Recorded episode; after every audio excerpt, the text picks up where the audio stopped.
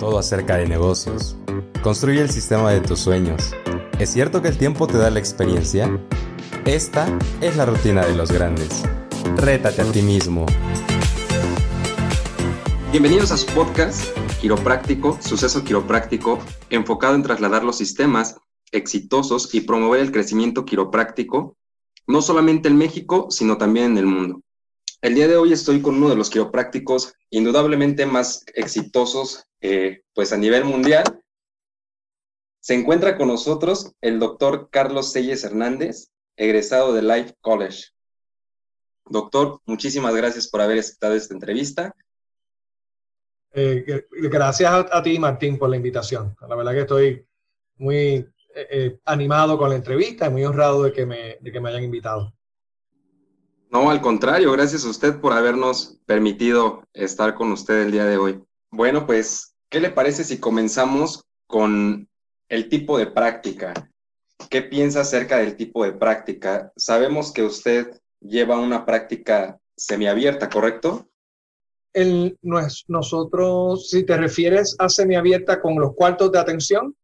Correcto. Sí, sí. Nosotros, nosotros tenemos, ahora mismo tenemos dos oficinas en el área metropolitana una está establecida dentro de una casa antigua de San Juan y tenemos un cuarto abierto dentro de una de las una de las habitaciones de esa casa es un cuarto abierto quiropráctico donde hay dos mesas y la directora clínica de esa oficina que es la doctora Melissa Méndez una vez entra a ese cuarto ella se queda ahí y los pacientes ya pues están acostumbrados a entrar y salir del cuarto ellos mismos ahora en tiempos de COVID limpiar su mesa poner su papel eh, higiénico, eh, acostarse, atenderse.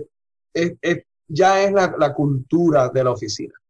En la otra oficina, pues tenemos un cuarto grande con dos mesas y dividido por una pequeña pared de, de privacidad, que básicamente una, una pared bajita para que cuando un paciente mira hacia el lado no vea al que tiene al lado, pero en realidad el cuarto está bastante abierto. Ok, en realidad solamente son dos cubículos con dos mesas quiroprácticas a, a un costado cada una, ¿correcto? En una, en, una, en una oficina tenemos, acuérdate, como yo digo que son habitaciones, porque son en una casa antigua, por lo tanto, dentro de esa casa antigua hay una habitación y dentro de esa habitación hay un cuarto abierto quiropráctico con dos mesas. Ah, Pero la casa tiene otras habitaciones originales que son cuartos de atención quiropráctico también. En esa casa trabajan en ocasiones hasta, hasta tres doctores a la misma vez, trabajan en ella. Ahora mismo hay dos doctores trabajando a tiempo completo. Y entonces la otra oficina, que es un espacio ya más comercial, que fue mejor diseñado, eh, es donde tenemos el cuarto con la pared eh, dividiendo las dos camillas. ¿Cómo decidimos? ¿Cómo decidimos llegar a este tipo de práctica? Mira, cuando, cuando yo cursé mis estudios en live, en aquella, fíjate qué interesante, yo entré, yo, yo, a mí me, yo entré a Life School of Chiropractic. Mientras estudiaba en Life School of Chiropractic, gana su título de, de college. Y yo, o sea que yo me gradué de Life College y luego de yo graduarme, por eso mi diploma dice Life College, no dice Life University y luego es que gana el estatus de Life University. Durante esos tiempos, yo me, lo que estudiaba era network, la técnica de NSA. Eh, eso fue lo que fuera de la escuela, fue mi, técnica de interés. Y en network, todo el tiempo, el concepto era uno abierto. O sea que para mí no era, no era nada nuevo, era ya lo que hacíamos en el ambiente de network. Cuando yo comienzo a trabajar, yo comienzo desde una habitación dentro de una casa y tenía tres mesas en cuarto abierto. Eh, tenía una segunda práctica en un local eh, comercial de mi familia y era cuarto abierto también, en la época en que hacía network. El volumen siguió subiendo y el crecimiento nos obligó a mudarnos a lo que hoy en día es el centro de adiestramiento de nuestras oficinas que es esa casa antigua con cuartos, con habitaciones, ¿verdad? De una casa antigua. Y eso nos obligó a salir del modelo abierto al modelo cerrado. Eh, con el tiempo, el volumen aumentó tanto que nos dimos cuenta que una de las únicas maneras de poder manejar más personas era haciendo lo que pudiéramos por hacer un cuarto abierto y lo que hicimos es que, entre comillas, obligamos un cuarto abierto dentro de la habitación más grande de, la casa. Y de esa manera es que lo tenemos. O sea que desde, mis años de estudio, el concepto de cuarto abierto ya estaba, ya estaba ahí. Para mí es, muy natural. Es muy natural inclusive he vivido ambos rangos, ¿verdad? Viví en mis primeros años el cuarto abierto y luego eh, fui al cuarto cerrado y el, la inversión de energía física en el cuarto cerrado es terrible. Tendría, tendría que, tendría el, el Kiro que haber tenido la experiencia de trabajar un cuarto abierto por algún tiempo para darse cuenta cuánto, cuánto menos energía gasta en su día de trabajo, cuánto más eficiente ha invertido su tiempo. Si tienes algún tipo de proceso educativo eh, ocurriendo en tu conversación diaria con los pacientes, pues el proceso se multiplica porque tienes a otras personas en el cuarto escuchando la conversación. Y claro está el tema de, de, la privacidad, ¿no? Y hoy en día de cómo llevamos un expediente, conversamos con el paciente de temas privados, pues hay, hay su manera para manejar eso de una manera legal, ética y que el paciente esté cómodo con ello. ¿Cómo se sintió cuando llevaba usted la práctica cerrada, en el cuarto cerrado, vaya? No, yo no me di cuenta, yo no me di cuenta del reto, inclusive, me recuerdo ahora que me haces la pregunta, hacía años yo no había pensado en esto, yo te diría que al inicio fue una sensación como que yo le estaba dando un ambiente de exclusividad a mis pacientes, porque estaba en una casa más grande, ahora habitaciones privadas, ya, y de momento me sentí así.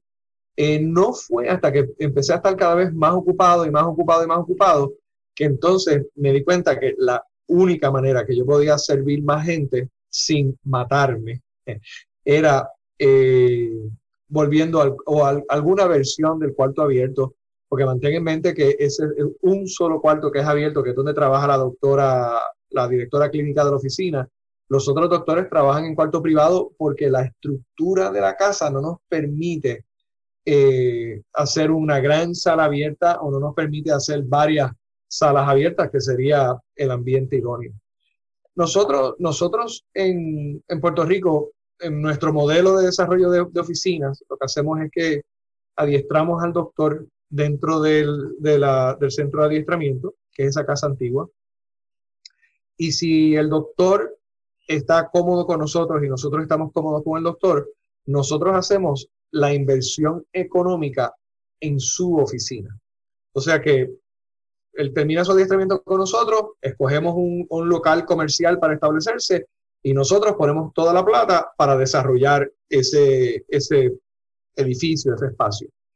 Mi preferencia sería que, esa oficina sea de cuarto abierto. No obstante, esa oficina se está creando para ser vendida. Yo la, creo para ayudar al colega a desarrollarla y él me la puede comprar en cualquier momento. Por lo tanto, es un, establecemos un balance entre lo que yo quiero y lo que quiere el doctor, el director clínico de esa práctica. Y si el doctor clínico prefiere un cuarto semiprivado, pues lo hacemos semiprivado. Eh, si me pidiera cuartos privados, yo creo que no, no accedería, porque es ya en nuestra, nuestra experiencia es demasiado lento y cansón para el quiropráctico el, el cuarto cerrado. Todos los quiroprácticos estamos diseñados para tener una sala semiabierta o abierta. ¿Eso es una pregunta, Martín? Sí. Mejórame la, aclárame la pregunta. Todos, en general, todos los quiroprácticos estamos capacitados para tener una, eh, una sala semiabierta o una sala abierta completamente, o hay algunos quiroprácticos que realmente eh, sí deberíamos estar en, sala cerrada. Tremenda pregunta. Yo pienso que va depende mucho del modelo de práctica del colega. Nuestro modelo es un modelo basado en subluxación vertebral, eh, cuidado familiar, nuestra conversación es una conversación vitalista todo el tiempo. Eh, por lo tanto, tal vez en ese modelo de práctica es bien natural, es bien natural ese cuarto abierto. Pero hay kiros, y eso yo lo respeto, hay kiros que son mucho, eh, tal vez tienen un acercamiento más músculo, más músculo esqueletal, más, más, no quiero usar la palabra médica, pero es que se me, me, disculpo, eh, no es por falta de una, no, tengo un mejor término, tal vez tiene un acercamiento alopático, va, ahí va, un acercamiento más alopático al servicio, entienden que sirven mejor a su paciente teniendo conversaciones sobre la, sintomatología del paciente, eh, etcétera, etcétera, y tal vez consideran que, que un cuarto privado lo van a hacer mejor. Eh, yo creo que ciertamente es la preferencia del, del quiropráctico.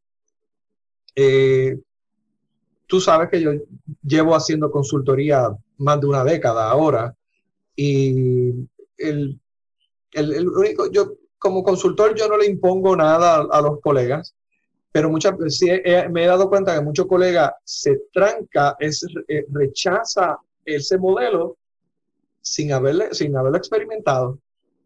¿cómo, ¿cómo, tú rechazas algo tan fehacientemente si nunca has estado, ni siquiera te has atendido en una oficina con un cuarto abierto?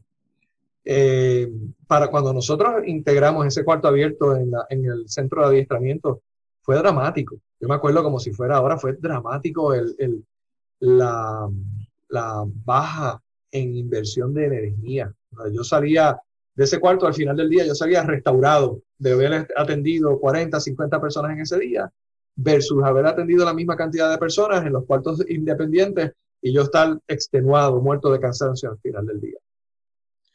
Eh, regreso un poquito a la, pregunta anterior.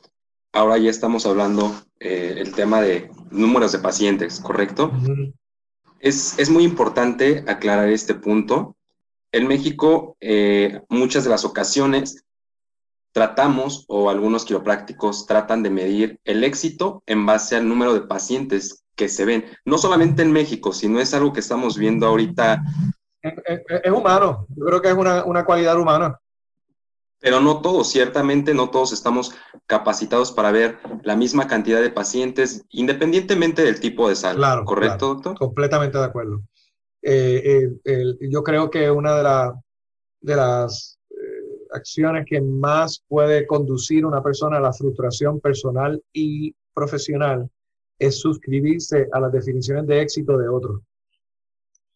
La definición de éxito es una gestión con un final feliz.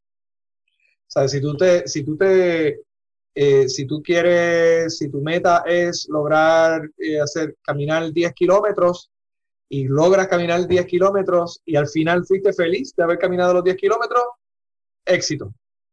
Por lo tanto, el número de pacientes no tiene que ver nada con el éxito. Ni el, ni el dinero tampoco. Cuando te suscribes a eso es que entonces nunca somos felices, ¿verdad?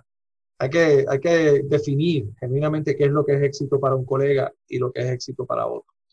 Como consultor, una de las, de, de las situaciones que más a menudo yo me encuentro es el colega que ve centenas de pacientes y al final del mes no está siendo compensado económicamente eh, acorde con el volumen. Eh, eso para mí no es éxito en ningún lugar. tiene que haber, si, tú vas a estar invirtiendo una cantidad de energía y esfuerzo en una gestión, más vale que al final del día esté siendo compensado justamente eh, por tu trabajo, ¿verdad? Muchas veces nos enfocamos en volumen, volumen, volumen, volumen. En la búsqueda de volumen empezamos a dar descuentos y le cobro descontado al primero, la mitad al segundo y nada al tercero. Y sí, vemos 100 pacientes al día, pero básicamente estamos regalando nuestros servicios. Eh, al final del camino, si se los regalas al paciente, no lo aprecia y hay que ver qué versión de éxito es, esa. Y, muchos lo hacen por no conocer las estadísticas de la oficina quiropráctica. Eh, las estadísticas de la oficina quiropráctica es algo que si nos enseñaron en la escuela es algo bien superficial y probablemente las estadísticas más importantes no las tocan durante el tiempo de escuela. Entonces, el quiropráctico se enfoca en volumen y, no tiene ningún norte, no tiene instrumentos para saber qué es lo que está logrando en su práctica. De igual manera, para otro colega, eh, ser exitoso podría ser darle mayor tiempo a su paciente. Si el colega siente que para él atender a ese paciente en el mejor nivel posible, eh, es dedicándole más tiempo, lo debe hacer también si eso es exitoso. Al final del camino hay que, y esta vez se nos olvida, la quiropráctica no es un puesto técnico, la quiropráctica es un puesto profesional. Y como profesional, lo que se hace dentro de ese establecimiento, una vez tú estás eh, atendiendo al paciente, es enteramente tu decisión y tu responsabilidad. O sea que, que, tienes que definir qué es lo que para ti es la mejor versión de servicio que tú le puedes dar a esa persona y así mismo hacerlo, sin duda alguna. ¿Cuáles son algunas de las estrategias que utiliza para la retención de pacientes? Mm. Ustedes utilizan la palabra, eh, ah, que, creo que ustedes le dicen el coco, el coco como el, cuco. Ajá, correcto. No usan la palabra el cuco para como el, eh, como el, ah, como, como el fantasmita que viene a, asustar a los niños por la noche. Claro. ¿Cómo le dicen ustedes? Exacto, sí, sí, sí.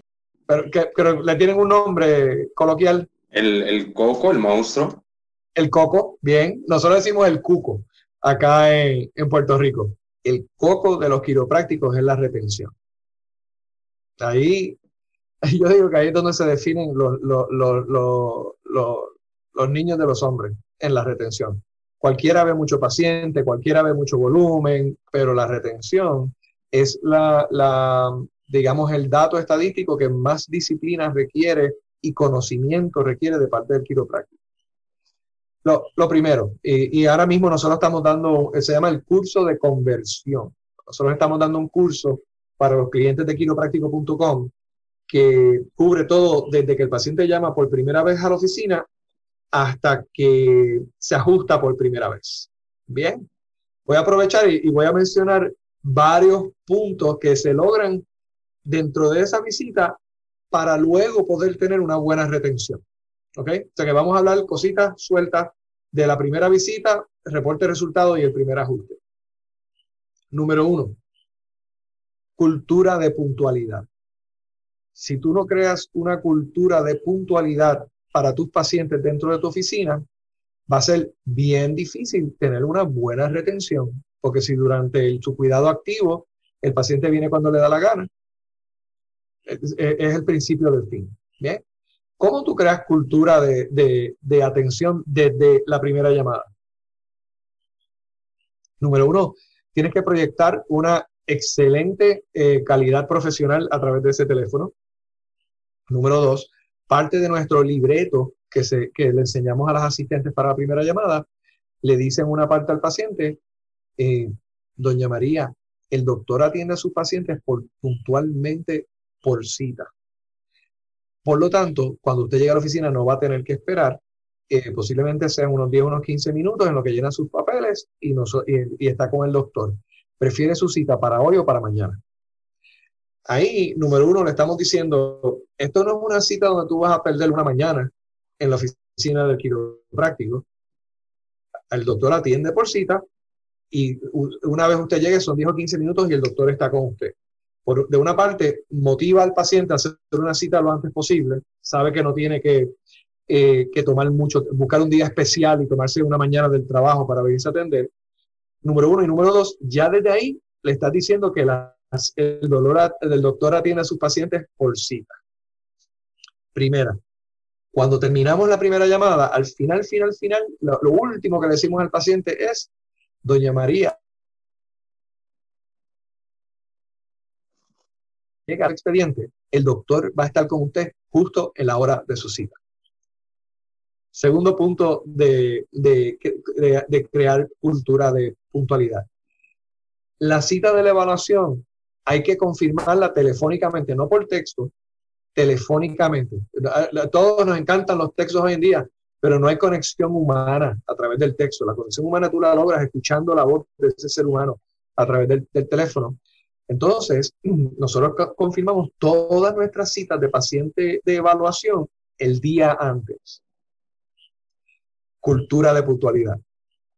El paciente, eh, si nuestro paciente de evaluación viene cinco minutos tarde a su cita de evaluación, perdón, Si a los cinco minutos del paciente no haber llegado a su cita de evaluación, no lo vemos en la sala de espera, ni lo vemos estacionando el carro en el estacionamiento, tomamos el teléfono y llamamos al paciente a preguntarle dónde está. Cultura de puntualidad.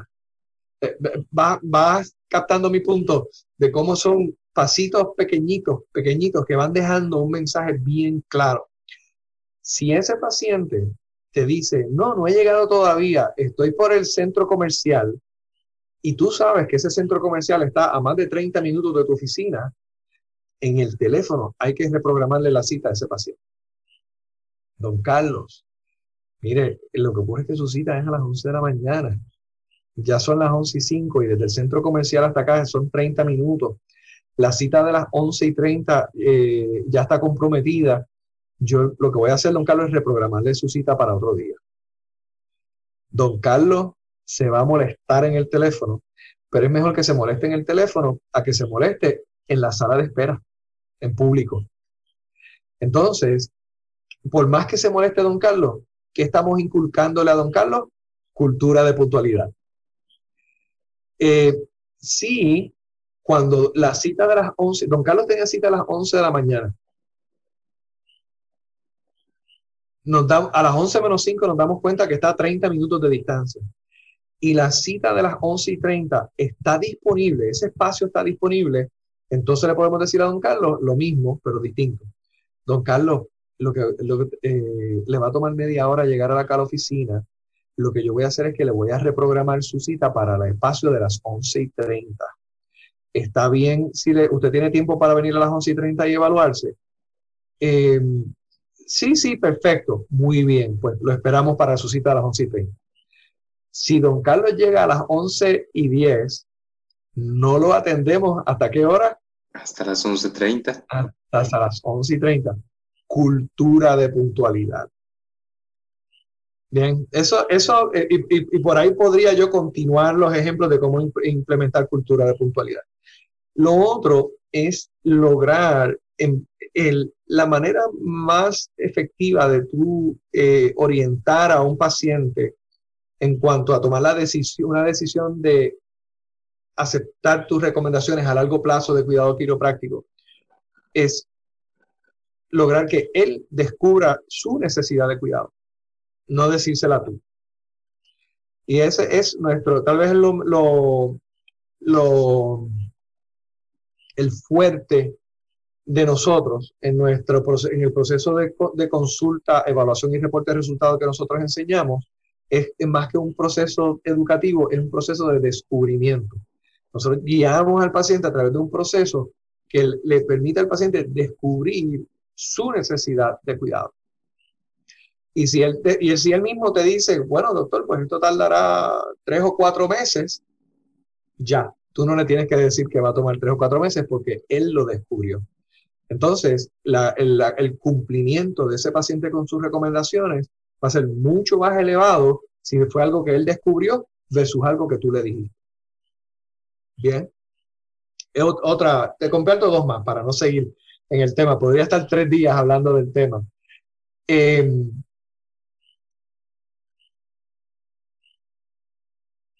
retención. El mucho colega piensa que el primer ajuste que va a hacer en su paciente, la primera visita, el primer ajuste quiropráctico, es para transformar en ese momento la vida de esa persona. Y ese yo creo que es uno de, los, errores más fuertes que podemos cometer, cometer en la primera visita. Lo único que tú quieres lograr que el paciente, eh, eh, con el paciente en la primera visita, cuando lo ajustas por primera vez, que valga la redundancia, es que se acostumbre a tus manos y no le coja miedo al ajuste. Que si el paciente se levanta de la mesa y dice, eso es todo, eh, ganaste. En muchos los quiroprácticos le tenemos pánico a que nos digan, eso es todo, ¿verdad? Porque uno dice, ay, ¿qué más debía haber hecho? Pero no siempre es malo, no siempre es malo. Muchas veces que el paciente tenía miedo, miedo, miedo, lo ajustaste y dice, ah, eso es todo. Y lo que está es contento de que, de que eso es todo. Número uno, que el paciente se acostumbra a tus manos.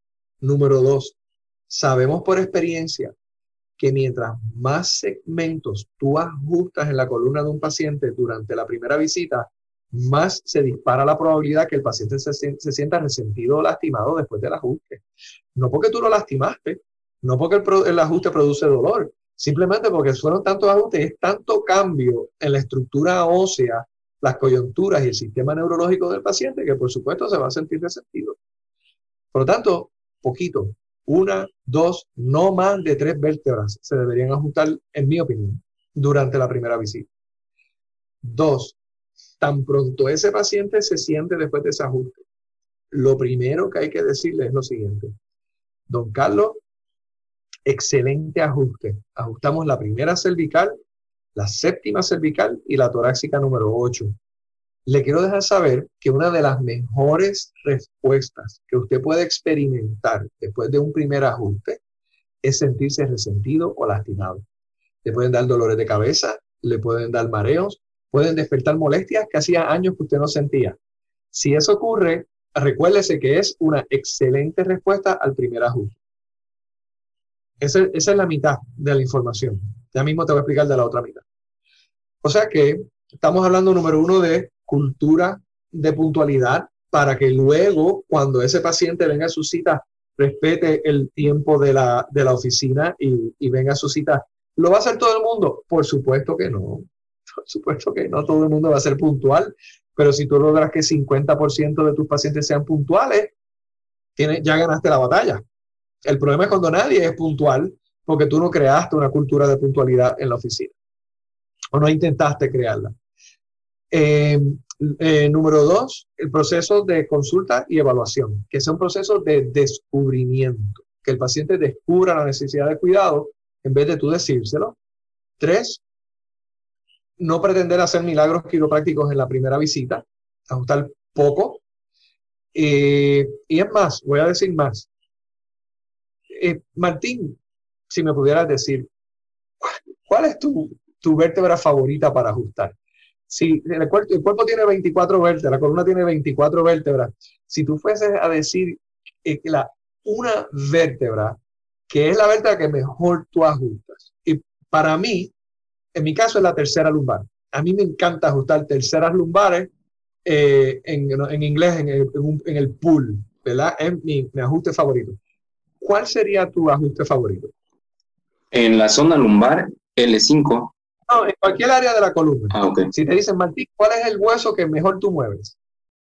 Pues yo creo que no tenemos como algún específico. Todos deberían ser eh, ideales. Igual, todos, todos los deberíamos de mover. Voy a mejorar, estoy de acuerdo contigo, voy a mejorar mi pregunta. A, lo que, a donde voy, a donde quería llegar con la pregunta era a que si tú tienes dificultad ajustando pelvis, tienes dificultad ajustando C7, tienes dificultad o tienes que, te, te queda mucho por aprender de cómo ajustar el sacro, esas son las vértebras que no te debes poner a ajustar en la primera visita. ¿Me sigue? Correcto.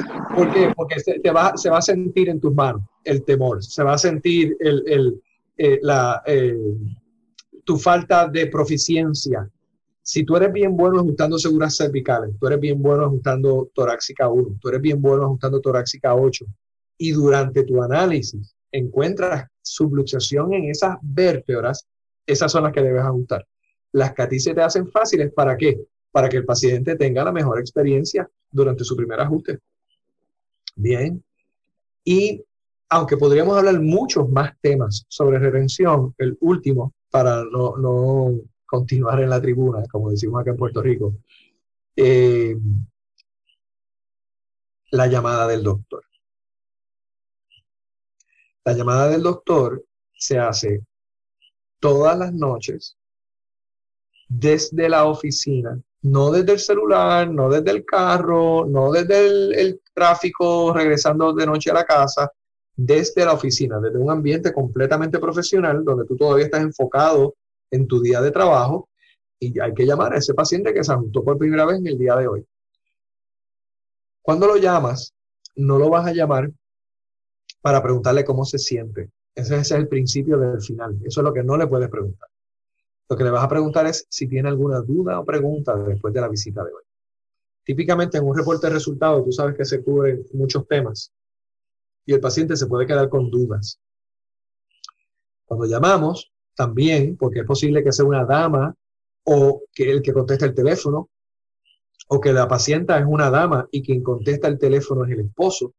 Por eso el libreto siempre lee, eh, buenas noches, le habla el doctor Carlos Selles, acostumbro llamar a todos mis pacientes después de su primera visita, podría hablar con María. Ah, ah sí, María, María, te llama un tal Selles. Y viene María el teléfono. María, buenas noches. Le habla el doctor Carlos Selles. Acostumbro llamar a todos mis pacientes, eh, eh, todos mis pacientes después de su primer ajuste. Sé que hablamos muchas cosas hoy y me gustaría saber si, si se quedó alguna pregunta sin contestar. Silencio. No dices nada más y dejas que el paciente hable.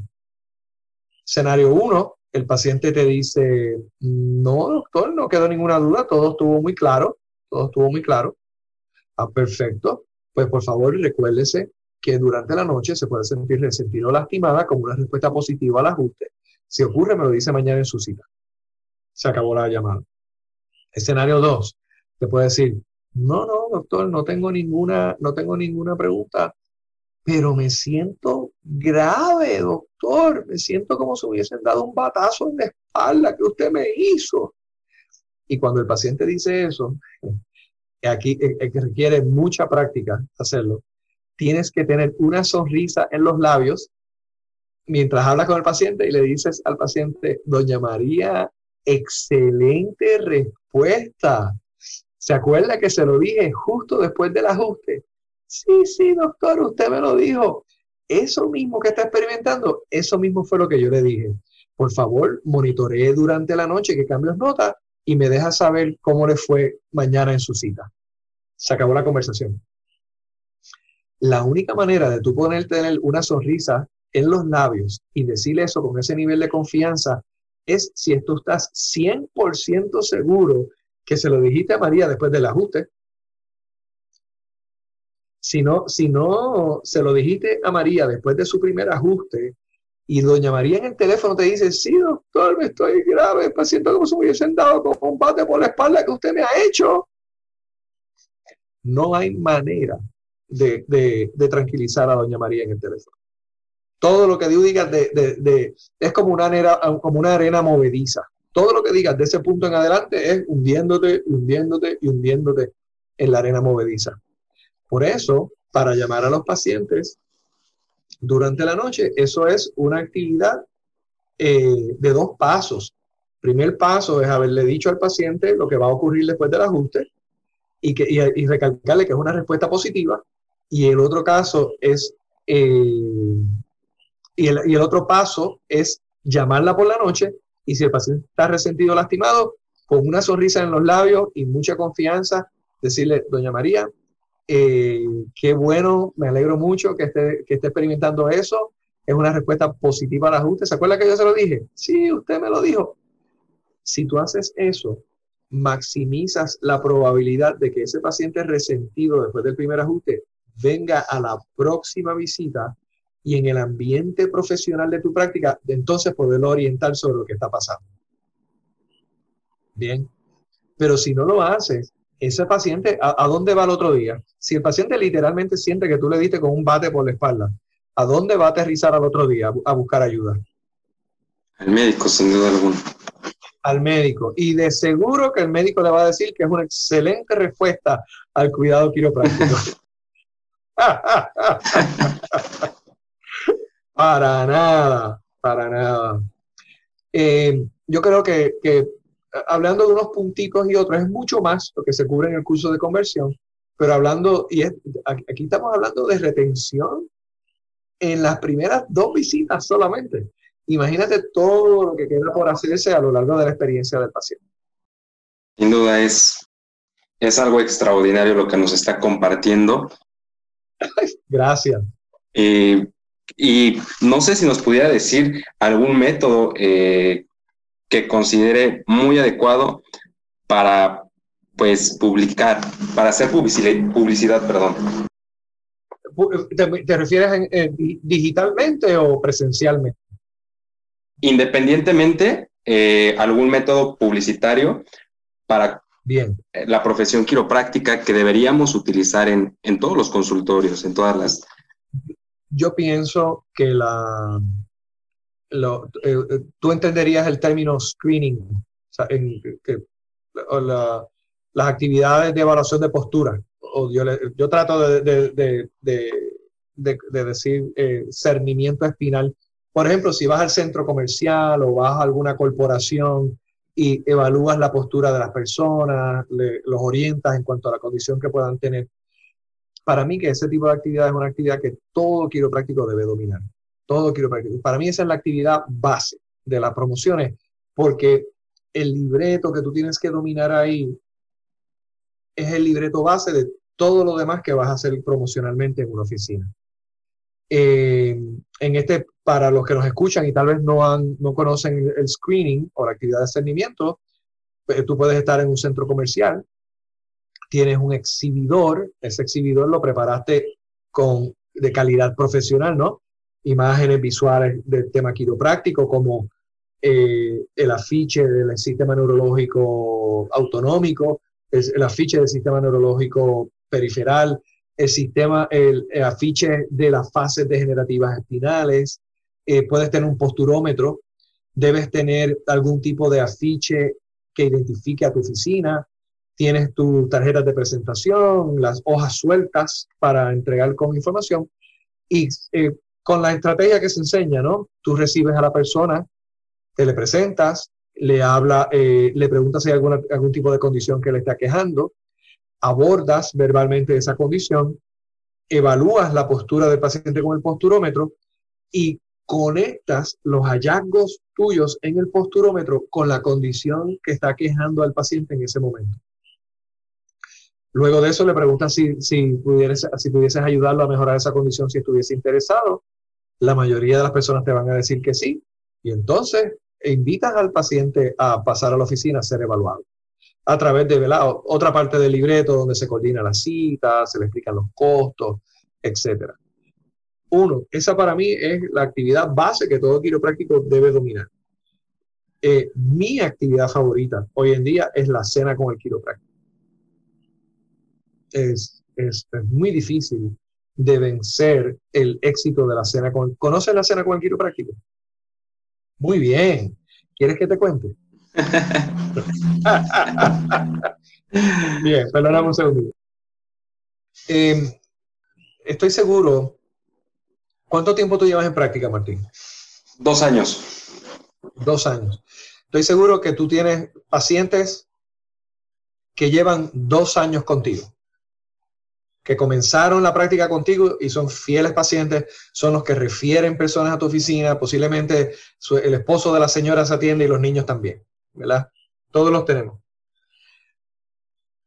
Esas personas, ¿algún día te has sentido que merecen una atención particular de tu parte? Un obsequio, un agrado, un reconocimiento. claro. Podría ser, podría ser una cena. Esto no es una cena personal, esto no es una invitación a cenar en carácter personal, es una cena completamente profesional. ¿Cómo ocurre? básicamente tú vas a invitar a todos tus pacientes a cenar. Le vas a explicar que eh, es una actividad especial que estás haciendo para, eh, para, los pacientes, para agradecerle su patrocinio y de igual manera darnos a conocer en la comunidad. Eh, ¿Le gustaría asistir, doña María? Sí.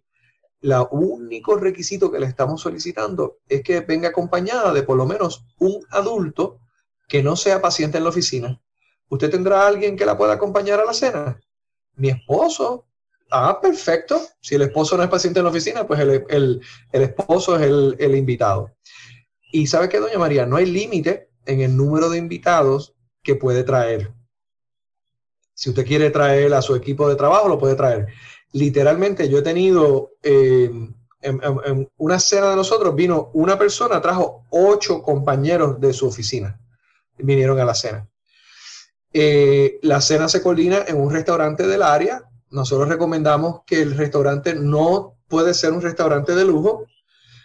pero yo recomendamos que sea un poquito más costoso de donde usualmente cenaría tu paciente, tu paciente típico, tu paciente promedio.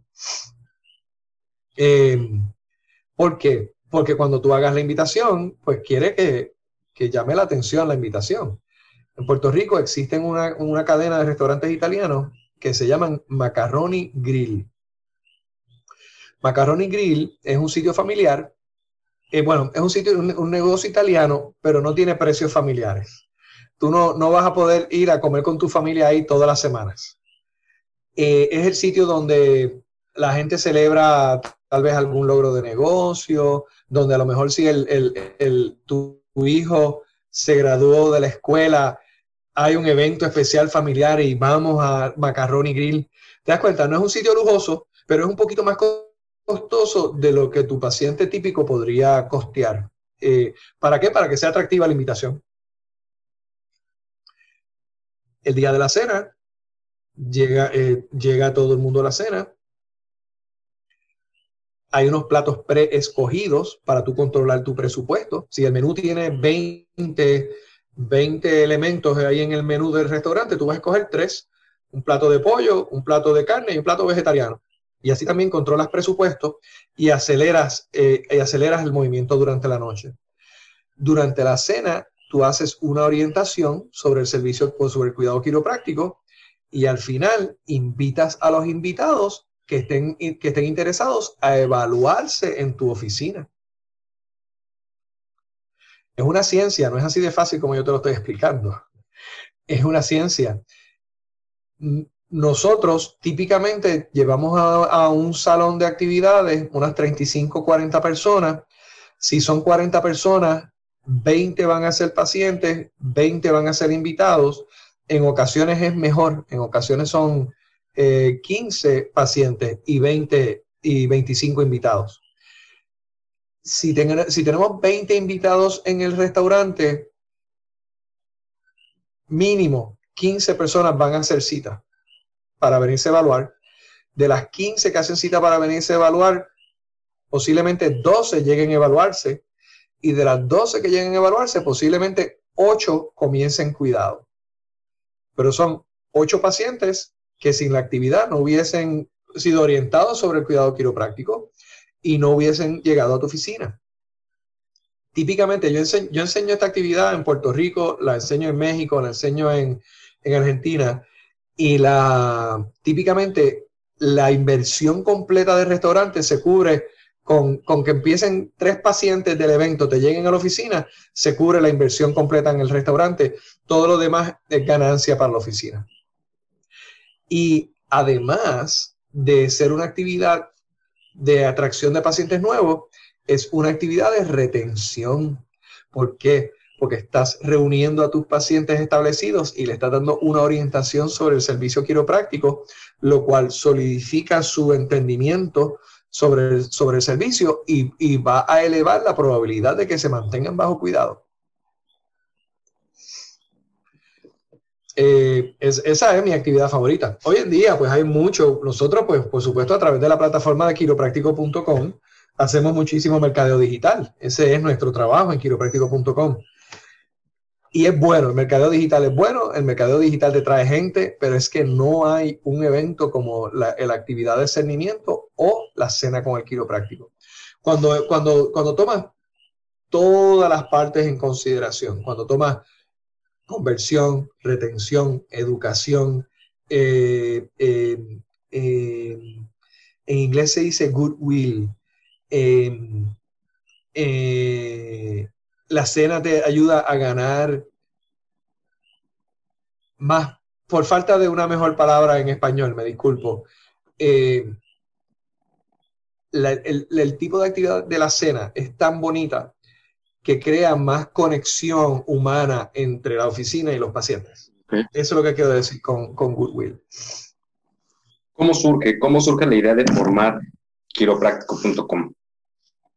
Oh, wow yo compré quiropráctico.com el dominio, obviamente lo compré hace 20, 22 años, porque si no, hoy, en día, ¿cuánto nos costaría ese dominio, verdad? Posiblemente no podía costearlo. Desde que lo compré, yo sabía que era un nombre muy grande para una sola oficina quiropráctica. ¿Sabes? Si alguien ve quiropráctico.com, no va a pensar que es una oficinita en, en el DF, ¿verdad? Eh, en aquella época, ni siquiera el, eh, el, email era de uso, era todavía el fax, era lo que estaba en moda cuando, cuando yo compré quiropráctico.com. Poco a poco se desarrolla la tecnología o se implementa la tecnología del email. Eh, poco a poco las velocidades del Internet empiezan a ser mejores, lo cual permitían páginas de, Internet más elaboradas. Empiezan a llegar las redes sociales y cada vez que había un, un, un nuevo paso en el desarrollo del Internet, yo decía, ahora es el momento de quiropráctico.com y no pasaba. Ahora es el momento, pasaban tres años más y no se daba quiropráctico.com. En un seminario quiropráctico en, en, Estados Unidos, y estoy seguro que en México también, se hacen seminarios en, en hoteles corporativos. Cuando yo hablo de un hotel corporativo, me refiero a un, a un, a un hotel cuyo, cuyo foco no es el turismo, cuyo foco es que se logren seminarios, convenciones y demás, y entonces tienen estos grandes salones de actividades divididos por estas paredes flotantes, acústicas. En este seminario llegamos como a cualquier otro seminario, lo único que cuando nos estábamos registrando en la entrada, nos entregaron un globo rojo y un marcador negro. Y nos pidieron que pusiéramos el, el nuestro nombre en el globo con el marcador y que depositáramos el globo en una caja que había al lado de la mesa. No, no nos dijeron más nada de los globos, entramos al seminario, empezó el seminario, allí habían 300 personas en aquel seminario. Y el maestro de ceremonia, en un momento, eh, eh, llama la atención del grupo y le dice a todos, ¿se acuerdan de los globos que le pusieron su nombre cuando llegaron esta mañana? Y obviamente todo el mundo dijo que sí. Dice, bueno, esos globos están en el salón de al lado. Y esto es lo que vamos a hacer. Yo quiero que todos se pongan de pie, todos van a salir al pasillo de atrás, van a bajar por el pasillo y van a entrar al próximo salón de actividades. Y lo más rápido posible, quiero que encuentren su globo. La gente se levantó de la silla como si fueran ganados. Todos bajamos por el pasillo, salimos del salón, bajamos al otro salón, entramos al otro salón y te imaginas el salpafuera que se formó allí. La gritería, la risería, la gente pateando los globos, nadie encontraba los globos. A lo mejor una o dos personas lograron encontrar su globo y lo celebraban con gritos. Tal como yo creo que a los tal vez tres minutos de este ejercicio, el maestro de ceremonias toma el micrófono nuevamente y nos pide que nos detengamos. Nos dicen, párense, párense. Vamos a hacer lo siguiente. Deja de buscar tu globo. Yo lo que quiero que tú hagas ahora es que tomes el primer globo que hay en el suelo frente a ti, leas el nombre y te preocupes por encontrar el dueño de ese globo. Yo creo que en menos de cinco minutos 300 globos encontraron su dueño. Y ahí el maestro de ceremonias dijo las palabras que encendieron quiropráctico.com. Dice, mientras los quiroprácticos sigamos pensando así, mientras los quiroprácticos sigamos pensando en mi globo, en mi oficina, en mi promoción, en mis pacientes, la quiropráctica nunca va a avanzar.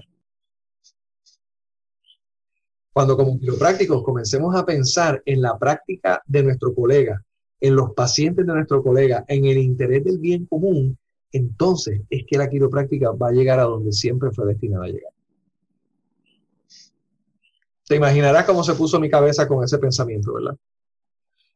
¡Pum! Y ahí nace quiropráctico.com como un mecanismo de concientización pública, educación de servicios quiroprácticos y mercadeo para dirigir el paciente al quiropráctico que le queda cerca. Fue, tomó 22, 23 años en nacer esa idea cuando, sabes que en el 2017 el huracán María azota a Puerto Rico, un huracán de categoría 5, eso fue, todavía nos estamos recuperando de eso. Eh, cuando sopló la primera ráfaga, esto es, esto es, yo no sé si es cómico o triste, cuando literalmente, cuando sopló la primera ráfaga del huracán María en mi casa, yo dije, por fin voy a tener tiempo para crear quiropráctico.com. Porque yo sabía que íbamos a estar sin trabajo semanas o tal vez meses. Y así mismo fue. Tuvimos meses sin trabajo. Y eso fue meses que yo estuve trabajando sin parar con el concepto y el, y el sitio de quiropráctico.com. Y se lanza, obliga, se obliga el lanzamiento con el COVID cuando a lo mejor si no hubiese sido por el COVID, nosotros todavía no hubiésemos lanzado quiropráctico.com. Pero el COVID nos obliga a lanzarlo porque resultó ser una excelente manera de, bajo el, problema económico que, que, ante que nos vimos todos los quiroprácticos por el COVID, eh, tener, eh, ayudar a los colegas a llevar pacientes a sus oficinas. Entonces, eso nos, obligó a, a lanzar quiropráctico.com en ese momento junto con esto, ¿en qué momento eh, siente la inspiración o el querer enseñar y, capacitar a los quiroprácticos en su camino hacia el éxito? Porque es algo que se siente sin duda alguna o algo que lo inspira. Mira, Martín, eh, eh, mm, yo soy muchas cosas, pero sobre todo soy maestro. Eh, yo te diría, si tú me preguntas a mí cuál es tu pasión de verdad, de verdad, de verdad, qué es lo que te, qué es lo que te enciende el corazón, es enseñar. Y enseñar y compartir mi conocimiento con otros, sea quiropráctica o de cualquier otro tema. ¿ah? Eh, yo tuve, mis primeros años en práctica fueron bien difíciles económicamente hablando. Fueron un fracaso total. El primer año, año y medio. Eh, tuve la experiencia de asistir a un seminario como los que yo llevo ahora 15 años dando, donde un consultor estaba enseñándonos cómo es que se maneja una oficina quiropráctica. Y todo lo que ese consultor dijo en esa reunión que no se debe hacer en una oficina era exactamente lo que yo hacía. Y todo lo que él dijo que deberíamos estar haciendo es lo que yo no sabía que había que hacer. Yo ni tenía idea que esas cosas se hacían en una oficina quiropráctica para poderla desarrollar nosotros fuimos de, fracaso en tres años solamente a, nuestra oficina exigir contratar doctores asociados que nos vinieran a ayudar a manejar el volumen. Eh, y desde entonces nosotros nuestras oficinas corren a través de doctores asociados. Desde esa fecha hasta el presente, yo siempre he tenido un consultor para ayudarme en mi desarrollo profesional. Hasta hace tal vez tres años atrás, esos consultores fueron consultores quiroprácticos o el famoso coach, ¿verdad? Que es el nombre de, Boga. Eh, toda mi carrera, de los 27 años que llevo practicando, 25, 23, 22 años, yo he tenido bajo contrato algún tipo de consultor para ayudarme con distintos de los temas del desarrollo de la práctica. Eh, colegas locales, amigos, colegas locales, se me acercaron hace unos 15 años atrás a pedirme que yo les enseñara a hacer lo que yo hacía con mis oficinas. Y eso, pues, maestro, al fin, fue como que no, era una, una solicitud la cual yo no podía decir que no, pero yo sabía que para poderlos ayudar tenía que cobrarles. Para tú ayudar a una persona tienes que cobrarle. Si tú les regalas, si tú quieres ayudar gente y les regalas tus servicios a 100 personas, 20 nada más lo van a apreciar. ¿Estás conmigo? Sí, sí, sí. Si tú quieres ayudar gente y le cobras a 100 personas, vas a ayudar a 80 de ellos. Porque van a valorar tu servicio, van a seguir tus recomendaciones, ¿Me sigues? Máximo un ambiente profesional. Eh, y entonces creamos una compañía que todavía se llama Pivot Point Management, es el nombre de nuestra corporación de, consultoría y seminario. Eh, y durante, durante 15 años llevamos haciendo seminarios y consultoría en Puerto Rico. Recién es que yo empiezo a enseñar esos procedimientos a través de las redes sociales, pero llevo años haciéndolo eh, para colegas en Puerto Rico y ahora en los últimos, en los últimos tres años, yo creo que llevamos ahora, es que abrimos las puertas a Latinoamérica a través de, gracias a la, a la plataforma que nos brinda las redes sociales. Eh, a mí me apasiona, a mí me parte el corazón ver eh, quiroprácticos no poderse desarrollar profesionalmente. Me parte el corazón que un quiro tenga una definición de éxito y no la pueda alcanzar por falta de conocimiento básico.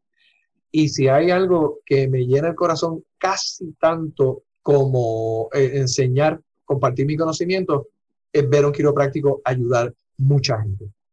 Eso es, eso es, me llena, me llena. Eh, yo puedo estar cansado, frustrado, deprimido, y si lo que tengo en la próxima hora es una llamada de consultoría donde me voy a reunir con mis clientes a eh, ayudarlos a resolver los distintos retos que puedan tener en su práctica, se me quita todo lo que tengo. Me encanta, me encanta esa faceta. Es extraordinario la manera en la que platica y en la que se expresa. Pues sin duda alguna lo está haciendo con todo el corazón de quiropráctico. gracias, gracias. Es así. Déjame compartirte algo bien cortito. Cuando empezamos con quiropráctico.com, cuando comenzamos con quiropráctico.com, y empezamos a llevarle pacientes a la oficina de los clientes, empezamos a escuchar el, sí, Carlos, me están llegando personas de quiropráctico.com, pero no se quedan. Y quiropráctico.com no es basado en ofertas. Nosotros no hacemos ofertas descontadas a través de quiropráctico.com. Nuestra meta es educación. Es educar, educar, educar, exponer la persona a la información quiropráctica y que cuando la persona esté lista para visitar un quiropráctico, encuentre el que le queda cerca en quiropráctico.com. Ese es nuestro estilo de mercadeo. Se llama mercadeo por contenido. Entonces, esa historia de los, los pacientes llegan pero no se quedan, yo la conozco de los pacientes de oferta. El paciente que tú le haces una oferta descontada y llega a la oficina, es bien difícil convertirlo a un paciente eh, permanente. No es que no se pueda, simplemente es que eh, es más difícil. Cuando empiezo a hablar con esos colegas y le pregunto, cuéntame, ¿qué tú estás haciendo? Me di cuenta que además de llevarle pacientes a través de quiropráctico.com, tenía que enseñarles a convertir a ese paciente. Y por eso es que conectamos el curso de conversión, es un curso hermano de quiropráctico.com. Entonces, los clientes de quiropráctico.com que deseen hacerlo, esto no es obligatorio, yo les eh, comparto con ellos todo mi conocimiento de cómo llevar un paciente desde que te llama por teléfono la primera vez hasta que se ajusta por primera vez. Y todo lo que ocurre para convertir a ese paciente en un paciente establecido en la práctica. Em, y ha sido interesantísimo lo, que nos hemos encontrado. Por ejemplo, em, colegas que, que ven un número significativo de personas, pero no tienen ingresos personales por malas estructuras económicas, o a veces malos procedimientos de contabilidad. En estos días yo estaba hablando con un cliente que él le hace paquetes de visitas a los pacientes, eh, lleva un, eh, ¿cómo es el, abonero. El abonero es la hoja donde se va documentando cómo el paciente, eh, acá pues como hablamos mitad inglés, le decimos ledger. el abonero y yo le digo, bien, ¿y ese abonero dónde está archivado? Y me dice, no, no está archivado. Y yo digo, ¿cómo que no está archivado? El abonero lo tiene el paciente. Por lo tanto, si el, si, el, si el abonero está en la mano del paciente y ese paciente no regresa a tu oficina, tú no tienes manera de saber qué deuda tiene ese paciente con la oficina ni cómo la vas a cobrar. Y entonces, que, cuando, cuando evaluamos las estadísticas de la práctica, nos dimos cuenta que él estaba ingresando menos de la mitad de sus servicios. Para decirte un, número arbitrario, ¿verdad? Para mantener esto lo más genérico posible, eh, digamos que sus servicios son 350 pesos por visita. Y él está ingresando 150 pesos por visita. Y yo le digo, pero tú le estás dando 50% de descuento a las personas en los paquetes. Y me dice, no, no, yo lo que doy es un 15% de descuento nada más. Y yo digo, pero los números no cuadran. ¿Cómo es que tu visita es de 350 pesos y tú estás recibiendo 150 nada más?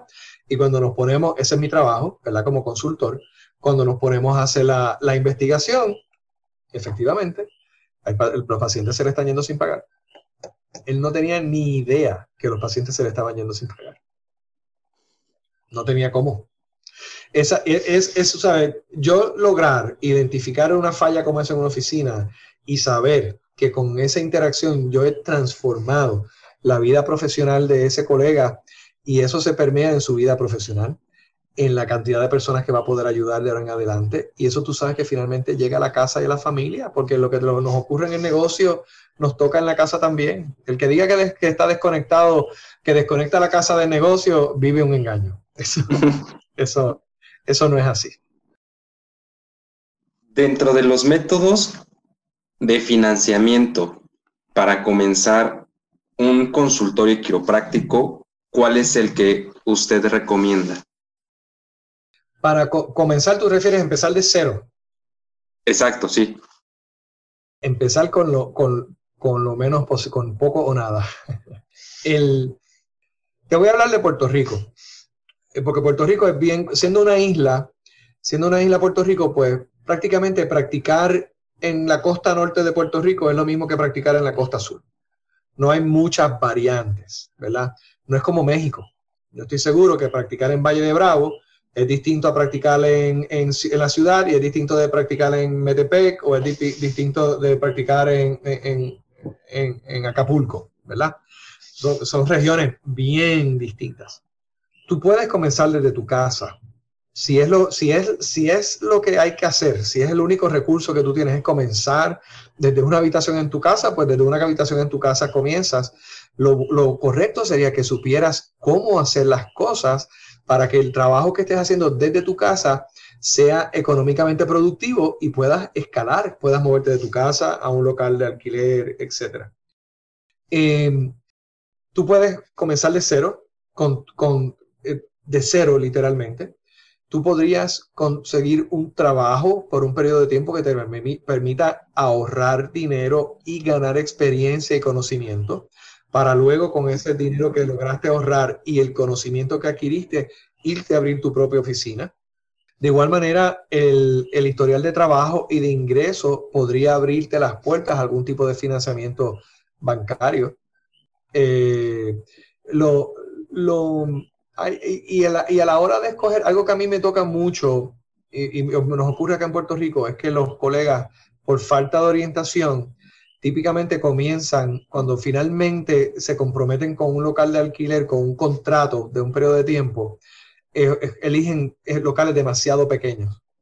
En Puerto Rico todo el mundo se mueve en automóvil. La gente no llega por transportación pública ni caminando a tu oficina, es por auto que llegan. Por lo tanto, el estacionamiento es indispensable. Y a veces el colega, por no conocer el negocio, se meten en, el local más barato que encontraron, que tiene tres estacionamientos al frente. El del doctor, el del asistente y lo que queda es un estacionamiento vacío. Ese es el principio del final de esa oficina. Luego, uno de, de los sucesos más dolorosos en el desarrollo de una oficina quiropráctica es una mudanza. Es después que tú lograste establecerte en una zona y desarrollar una práctica, cuando te vayas a mudar, no necesariamente va a haber un local cerca a lo mejor te ves obligado a mudarte a otra zona de la ciudad, sacrificando pacientes que desarrollaste. Eh, y si se fuese a hacer un préstamo bancario, yo lo haría con el mínimo, el mínimo, eh, el mínimo para comenzar a trabajar y tener, esto es bien importante, si tú vas a hacer un financiamiento, lo idóneo sería tener por lo menos dos o tres meses de dinero para poder cubrir los gastos básicos, poder cubrir la renta de ese local, tus promociones, la, eh, la, luz, el agua que vayas a tener que, pagar en ese local. Vamos a, cambiar un poquito de tema. Muy bien. ¿Qué le, qué le parece si nos, bueno, nos da su opinión de lo que está sucediendo actualmente dentro de la profesión. En esta división que se ha visto inmersa entre puristas, entre mixers, mm, ¿qué opina de esto? Y sobre todo de aquello, bueno, de lo que también se habla, que es de la quiropráctica eh, basada en, en evidencias, perdón. Mira, esto es algo que yo, creo que todos los que hemos estudiado la historia de nuestra profesión sabemos que viene ocurriendo desde que comenzó la profesión. Yo creo que eso ya es una relación simbiótica entre, entre el mixer, el straight, el, el, mecanicista o el vitalista o, la serie de, de, términos que podamos tener. Yo creo que, que, que estas divisiones no son de la quiropráctica, son de seres humanos nosotros las vemos y nos duelen porque somos quiroprácticos, entonces estamos expuestos al intercambio de un lado hacia el otro y lo vemos en nuestra profesión y no lo vemos en la profesión médica. Seguro que ocurre en la profesión médica, lo que pasa es que ocurre dentro del seno de la profesión médica. Y te garantizo que lo mismo ocurre con los arquitectos. Lo que pasa es que no se sabe públicamente, eso ocurre dentro. De... Nosotros, como vemos lo que se bate en las redes sociales y demás, pues no, no nos molesta. A, mí eh, no tengo ningún reto con una, con una postura u otra. Yo creo que cada profesional, esto es una plaza profesional, por lo tanto, cada quien debe determinar cómo es que mejor él le puede servir al público. Lo que sí me, lo que sí me desagrada es cuando se minimiza un lado o el otro. A ver, si un colega eh, quiere trabajar basado en, en, en evidencia y quieres eh, ser, enfocarse en el trabajo musculoesqueletal, está muy bien, pero no hables mal del otro. Deja que el otro, que quiere ajustar sus luxaciones vertebrales, eh, eh, lo haga. Y de igual manera, lo opuesto, el que quiera ser quiropráctico vitalista y entiende que eso es lo mejor que le puede brindar a sus pacientes, exactamente eso es lo que tiene que hacer y no señalar ni minimizar al otro, porque el otro está tratando de hacer su mejor trabajo, de brindarle lo mejor de sí a su paciente. ¿Sabes? Eso nosotros tenemos que, que, partir de la premisa de que, de que el otro colega tiene la misma preparación académica y el mismo, y el mismo, y el mismo sentido de responsabilidad social que, tengo yo. No, podemos pensarlo distinto. Yo tuve una experiencia años atrás, bien interesante. Eh,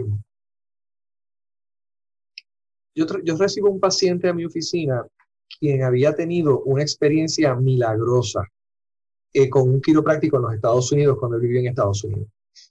La misma condición con la cual él tuvo una, un, cambio, una respuesta milagrosa con el quiropráctico en Estados Unidos, la vuelve a desarrollar ahora viviendo en Puerto Rico y da la casualidad que el primer quiropráctico que buscó para solucionar esa condición era yo y el hombre tiene la misma respuesta milagrosa en, bajo mi cuidado. Entonces, está tan motivado que quiere que la, esposa se atienda.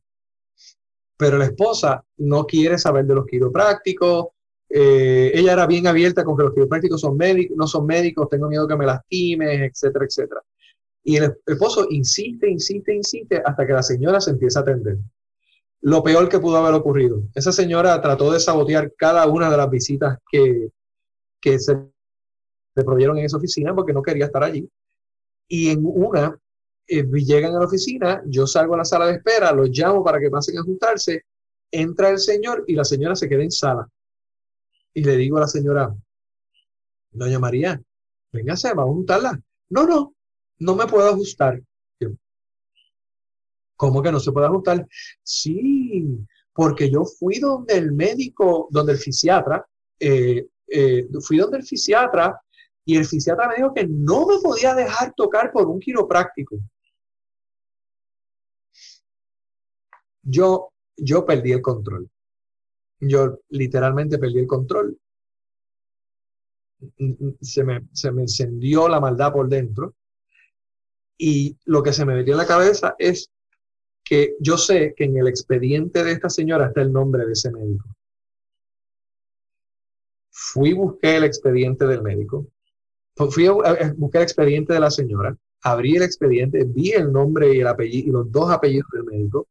En aquella época tú tenías que llamar, no, había internet para buscar los nombres. En aquella época era servicio de información.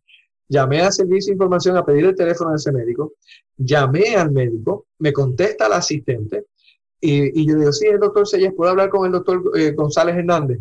Y me dice, sí, doctor Sellés, se lo paso ahora. Y cuando el médico coge el teléfono, hace lo siguiente. Dice, Sellés, Sellés, Sellés, no me digas nada, por favor, no me digas nada, no me digas nada. Esa señora, eh, yo no le dije que no se atendiera contigo. Esa señora tiene una campaña para que el marido no lo obligue a atenderse contigo y tiene la cara de pedirme a mí que le haga una carta diciendo que no podía atenderse con el quiropráctico. Y sabe que yo no le di la carta. Ese fue el último día que yo tuve una diferencia de criterio con un fisiatra, con un colega quiropráctico, fuera mecanicista o fuera vitalista. Me, sigue.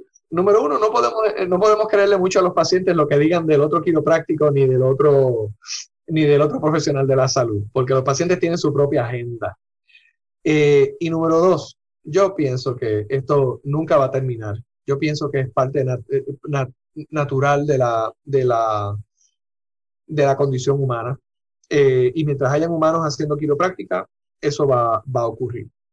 En cuanto al el tema de, de, de, la, la, práctica basada en evidencia, recuerda que ese no es un término con el que yo crecí profesionalmente. es un término, yo nunca lo escuché mientras yo estudié quiropráctica desde 1991, que yo empecé a estudiar quiropráctica, hasta hace unos años atrás, jamás yo había escuchado esto de, de evidence-based o basado en evidencia.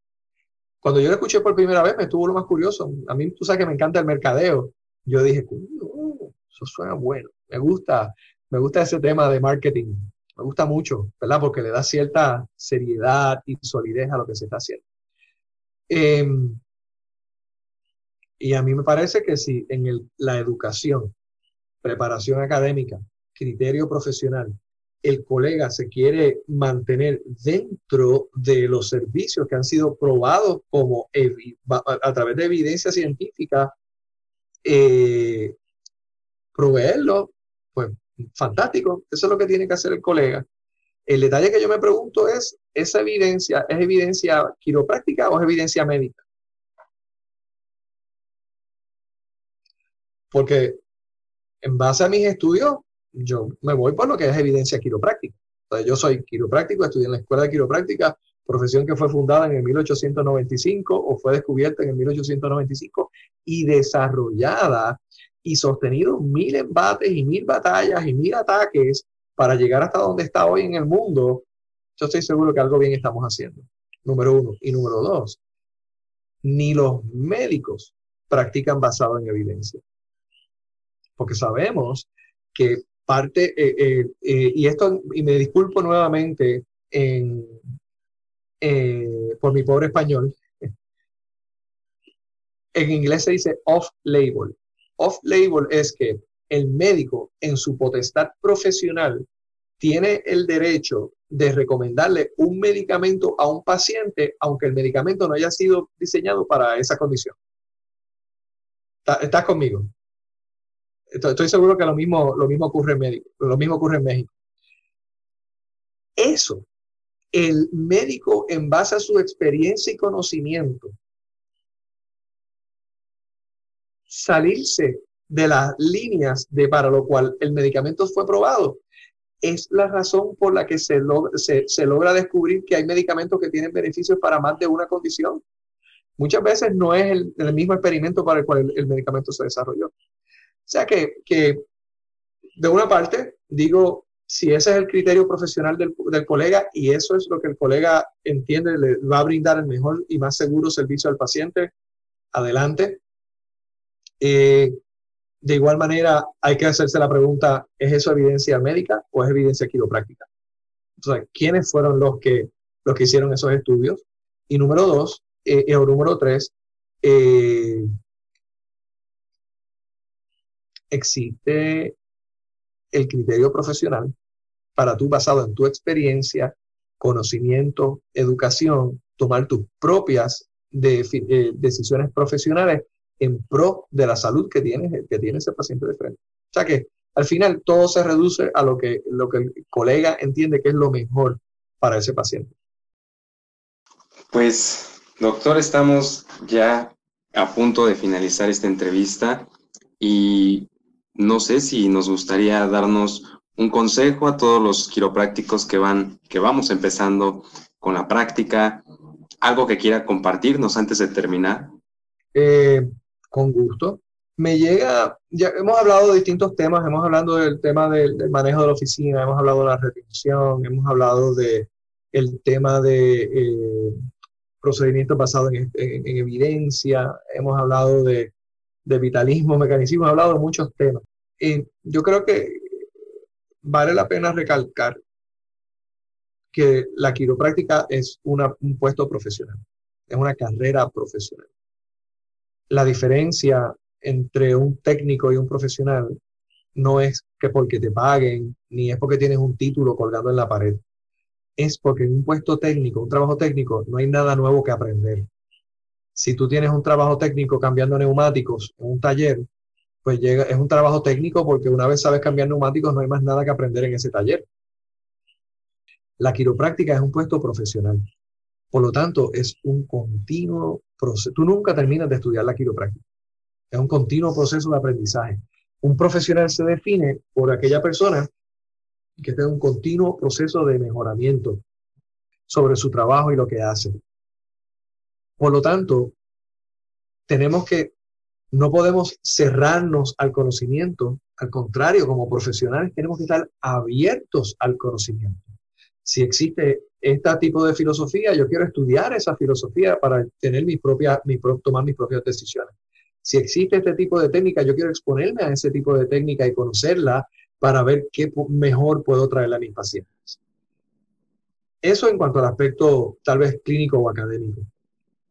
Hay un aspecto que muchas veces se nos olvida y es el aspecto del manejo de la práctica. Tú solamente vas a poder ayudar a tus pacientes en la misma proporción que logres manejar bien tu práctica. Si tú manejas bien tu práctica, vas a poder ayudar bien a tus pacientes. Si manejas mejor tu práctica, vas a poder ayudar a más pacientes. Pero si no, tienes, si no te preocupas por aprender el manejo de la práctica, tus resultados clínicos van a ser siempre pobres y de igual manera va a ser pocas las personas a las que, a las que vas a poder servir o vas a no vas a poder servir a tantas personas como podrías estar sirviendo si, si mantienes un balance entre lo que es tu conocimiento clínico y tu conocimiento del manejo de la oficina quiropráctica. Eso sería lo que compartiría. Perfecto. Pues sin duda alguna nos deja con, con muchas cosas nuevas que aprender compartió muchísimo el día de hoy y quiero agradecerle eso. Quiero agradecerle el que nos haya compartido, pues, muchas, muchas cosas que sin duda alguna nos van a ayudar a todos los quiroprácticos que escuchemos esta entrevista. Y pues cuéntenos, eh, no sé, ¿quiere compartirnos algo más? ¿Dónde lo pueden seguir? ¿Algo? Eh, eh, bueno, aprovecho la plataforma, ¿puedo hacer un anuncio no pagado? Claro. Eh, aprovecho la plataforma para aquellos que estén curiosos en cómo quiropráctico.com los puede ayudar en el, a llevar pacientes precualificados a su práctica, no pacientes de oferta. Nosotros no funcionamos, no, no, funcionamos basados en ofertas descontadas. Quiropráctico.com lo que tiene es un sistema de educación para eh, ayudar a la persona a decidir ir al quiropráctico por su, propio, por su propia motivación lo cual eh, automáticamente te provee un paciente precualificado. Y de la mano con quiropráctico.com estamos ofreciendo el curso de conversión, que es un curso donde cubrimos todo. Y ahorita mentí, no el curso no empieza con la primera llamada, el curso empieza con el primer mensaje de WhatsApp. Porque hoy en día, si no es WhatsApp, es Messenger, ¿verdad? Empieza el primer mensaje, cómo contestar ese mensaje profesionalmente que conduzca a esa persona, ofrecerte a ti su número telefónico para tú poder llamarlo y establecer conexión humana por el, por, el, por el teléfono. ¿Cómo manejar una llamada telefónica que logre que el paciente llegue a la oficina? ¿Cómo lograr darle una, una, una, eh, imagen profesional desde que ese paciente llega a la oficina, independientemente del aspecto o la localización de tu práctica. Cómo hacer, eh, nosotros enseñamos cómo hacer una evaluación clínica completamente competente, consulta, evaluación en 15 minutos, es lo único que toma. Enseñamos cómo llevar al paciente a través de ese procedimiento de descubrimiento, que el mismo paciente descubra cuán importante es para él atenderse y cubrimos también todo lo relacionado al reporte de resultados y las estructuras de, eh, yo le llamo pago congruente, las estructuras de recomendaciones de cuidado, de planes de cuidado, de manera que el paciente, que tú le puedas brindar al paciente una, la oportunidad de atenderse económicamente contigo, pero que a la misma vez provea para una ganancia razonable para la práctica y que pueda seguir creciendo. Todo eso lo cubrimos en el curso de conversión. Si el que nos escucha este, estuviera interesado en uno o en el otro, estoy disponible siempre a través de Facebook, Carlos Sellés. Me pueden escribir por mi Messenger privado y tal vez es la mejor manera de conectar conmigo inicialmente. Bueno, pues bueno, ahí lo tienen. Eh, quiropráctico.com. El objetivo de todo esto es ayudar a la profesión quiropráctica a que crezca. Eh, creo que en eso estamos eh, muy congruentes en ambos, en ambos lados. Y pues nada, eh, quiero agradecerle al doctor Carlos Selles por, por el tiempo, por el tiempo que, que, nos brindó y a nombre de todo el equipo de Suceso Quiropráctico, eh, le doy las gracias, doctor. También quiero recordarles a todos nuestros seguidores que nos pueden seguir, vaya, en suceso.qp, en Twitter sucesoq y en Facebook arroba suceso.tic. Excelente. Doctor, muchísimas gracias. Gracias a ti, Martín. Gracias por la invitación. Bueno, pues así damos por terminada esta entrevista con el doctor Carlos Selles.